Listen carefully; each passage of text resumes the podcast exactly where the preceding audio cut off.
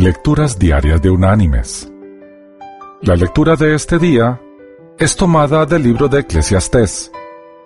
Allí vamos a leer del capítulo 12 los versículos 1 y los versículos 6 y 7.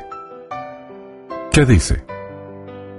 Acuérdate de tu Creador en los días de tu juventud, antes que la cadena de plata se quiebre, se rompa el cuenco de oro, el cántaro se quiebre junto a la fuente y la polea se rompa sobre el pozo, antes que el polvo vuelva a la tierra como era, y el espíritu vuelva a Dios que lo dio.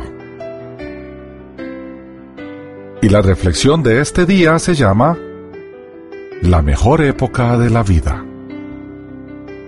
A un grupo de chicos y adultos se les preguntó en un programa de televisión cuál es la mejor edad en la vida. Estas fueron las respuestas. Dos meses, porque te llevan en brazos, te aman y te cuidan mucho. Tres años, porque no tienes que ir a la escuela. Puedes hacer casi todo lo que quieras y juegas todo el tiempo. 18 años, porque ya terminaste el colegio y puedes conducir un automóvil. 25, porque tienes más entusiasmo. Una niña de 3 años dijo, la mejor edad es los 29 años, porque entonces puedes quedarte en casa, dormir y no hacer nada. 40. Porque estás en la cúspide de tu vida y tu vitalidad. 55 años. Porque ya has cumplido con la responsabilidad de criar hijos y puedes disfrutar de la vida de los nietos. 65. Porque puedes disfrutar la jubilación.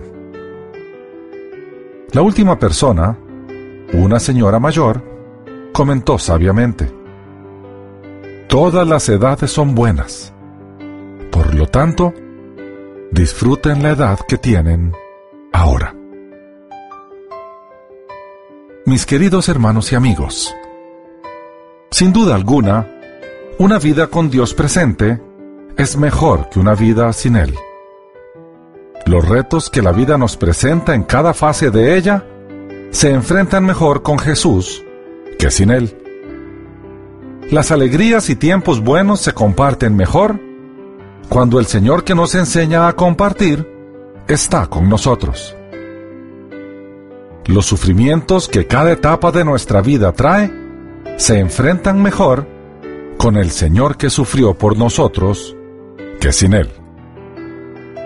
No importa la edad que tengamos, amemos apasionadamente, disfrutemos intensamente, suframos inteligentemente, sirvamos a los necesitados diligentemente y vivamos cada día como si fuera el último.